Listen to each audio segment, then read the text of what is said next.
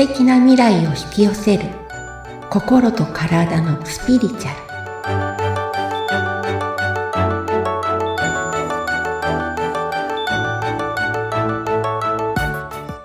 こんにちは自己実現コーチでスピリチュアルカウンセラーの深田さゆりですアシスタントの菅千奈美です。さゆりさんよろしくお願いします。よろしくお願いします。さて、今回のテーマですけれども、どうしましょうか、はい、今回はですね、結構人生でこういうこと多いんじゃないかなと思うんですけど、はい、嫌なことを言われた時の対処法というか、そんな話を。いいですね。はい、嫌なことを言われてきましたよ、私も随分。ちなみさんも言われてきました言われてますよ。さゆりさんは？いっぱいありますよ。ね、ありますよね。きっと番組をお聞きの方もね、そういう方いらっしゃるんじゃないかなと思いますが。はい、特に若い頃は繊細なのでね。そうなんです。傷つきますよね。そうなんですよ。年取ってくるとね、はい、まあいっかなんてなるんですけど。でも引きずることもありますよ。そうですよね。はい。じゃあそのあたりを詳しくお聞きしていきたいと思います。はい。嫌なことを言われた時っていうのは、まあ、対処法としてまず言いますね。どう行動するか。はい。もうね、取り合わないってことなんですね。うん、真に受けない、取り合わない。うん。右から左に聞き流す。はい。これなんか、なんか歌ありましたよね。ちょっと古い、古い感じですけど。き流すみたいな。ででも本当にそれがいいんですね。はい。ただ、これ、聞き流したけれど、やっぱり気になっちゃうよねっていうのもあると思うんです。後からも思い出して腹が立つとか。ありますよ。ありますちなみさんはい。あの、放送の何回前か忘れちゃいましたけど、やっぱりこう大事にね、抱えて、その言われた、ちょっと嫌だなって感じる言葉を大事に大事に自分の中で思って、時々こう反数したりとかですね、その言葉が出てきたり、で、また嫌な気持ちになって落ち込んだりっていうことをずっと繰り返してたことがあります。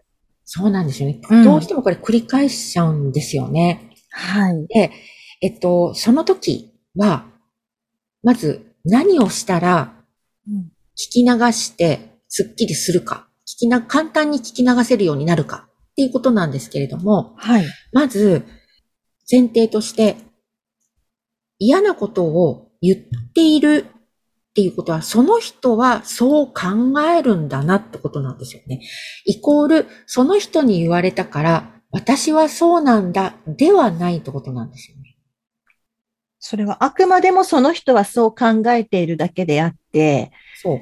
それを言われた自分はそうではないかもしれないってことですか、うん、だって100%あんた私のこと知ってんのっていう。うん。あなた私のことをどのくらい知ってるのって、どういうつもりで言ってるのっていうことなので、まあ見て、例えば、あの、アドバイスはいい、愛のあるね、アドバイスはいいんですけれども、うん、完全になんか嫌味だなとか、はい。っていう時には、あ、この人は自分の人生で過去こういうことがあったからなんか思って言ってるんだなとか、うん。うん。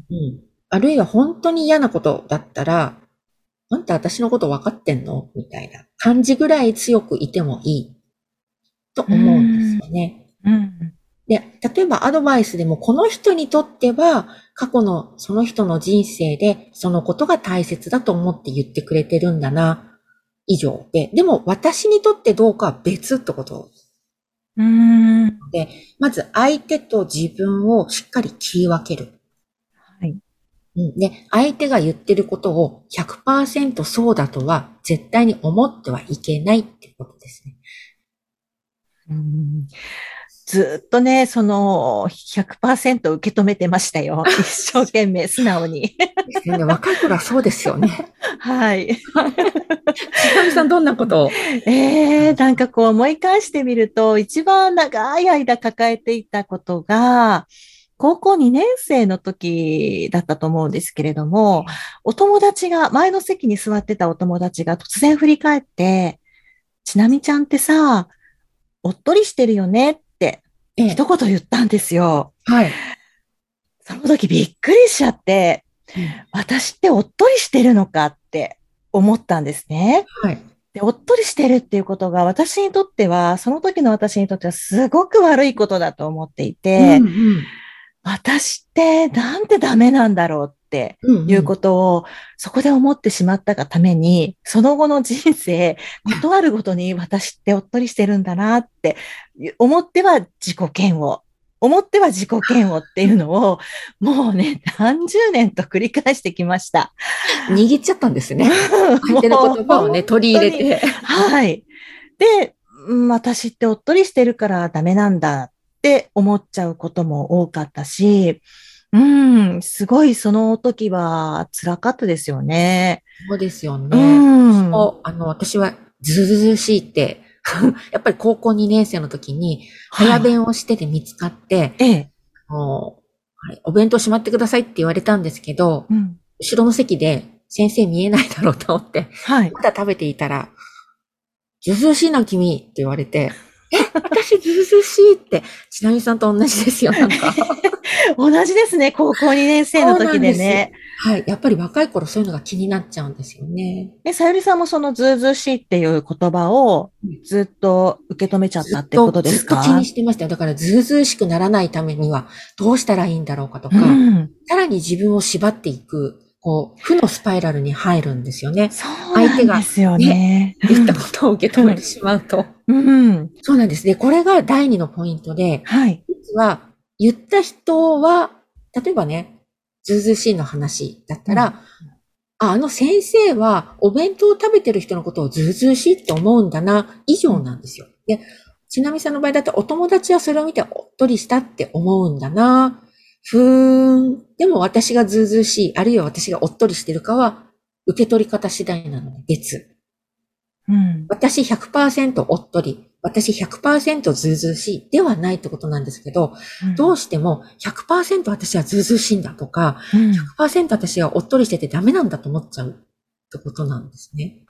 そうなんですよね。こういう面もあるってこと。うん。で、もう一つは、これは自分がそれを受け取ってしまった場合はい。なんですけども、っていうことは自分、受け取って握りしめたということは自分が自分のことをそう思ってるってことなんですよ。承認してしまってる。私はずうずうしいんだ。私はおっとりしてるんだ。うん。で、本人が思ってるってことなんですよね。そうです。私もだから長い間自分はおっとりしてるんだってずっと思ってましたもん。そうなんですよね。はい。そこに、えっと、付随して、その、えっと、言葉の定義づけ、意味づけ、ラベリングって言うんですけども、それが間違ってるので、言葉の定義が、対応させている定義が間違っていて、ちなみさんの場合は、おっとりしているイコールどんくさいとか、なんか、あ、そうです、そうです。ダメなイメージをはい。紐づけてますよね。ラベリングしてるんですよね。うん、うん。その時点で間違ってるわけですよ。ちなみさんの定義が、あ、私の定義が間違ってるんだっていうことなんです。落ち込むってことは。うんこれはどんなでも変えられ、変えていいんです。自分のものなので。例えば、おっとりしてるって、うんと、上品とかね、お嬢様だなとか、はい育ちがいいんだって受け取る人もいれば、うん。でもそう受け取ったらちょっとニュアンス変わりません？自分の中で。変わりますね。変わるし、あのー今から何年か前に、この話をしたことがあって、ええその話を聞いたその人が、おっとりって悪いことなの？って言ったんですよ。私もそう思います。だから、ええー、と思ってですね。私、おっとりイコールすごい悪いことだと思ってたから、え、悪いことじゃないかもしれないって、そこでようやく気づけて、もちろん今でもおっとりしてる部分はあるなとは思いますけれども、全部が全部悪いわけじゃないんだって思えるようになりましたもそうなんですん。よ。うん。なので、とにかくこれもね、自分の気分を良くすることがはい。目的なんですね。うん。とにかく、ご機嫌で、第何回か忘れたんですけども、はいちょっとお話しした、とにかく自分がご機嫌でいる、いい状態でいるっていうことが、物事がうまく、すべてのことがうまくいく大前提なので、うん。私はおっとりイコール、ダダメな楽印を押されたって思っているのをはい。変えるっていうことです。ねえ。でも、ちなみさんの場合はなんかおっとりでいいこと、私にとっては別に全然悪い言葉じゃないんですけど、はいずうずうしいってどう考えてもなんか いい言葉じゃないじゃないですか。なんか悪いイメージがありますよね。そうなんです。でそういう時は、やっぱり私の中ではずうずうしい面もあるんだな。うん。で、そしたらこのずうずうしいを別な言葉に置き換えるんです。はい例えば、意志が強いって思ったり、うん、うん、うん。うん、そういうちょっと、うん、なんていうのかな。言葉を言い換えて、うんよく出れば意志が強い。悪く出たらずうずうしいなんだな。この塩梅、配分なんだな、とか、うん、TPO でね、これをどこで出すか、うん。なんだな、とか、うん。だから、私はすべてずうずうしいと思った、私はその時思ってしまったので、はい。何かやるたんびに、やる、何かを人にこうお願いしたりとか、意見を言ったりとか、自分がこうしたいって思うことをやろうとするときに、あ、私ずうずうしくないかなどうかなっていつも気になっちゃってたっていう負のスパイラルに入りました。うん。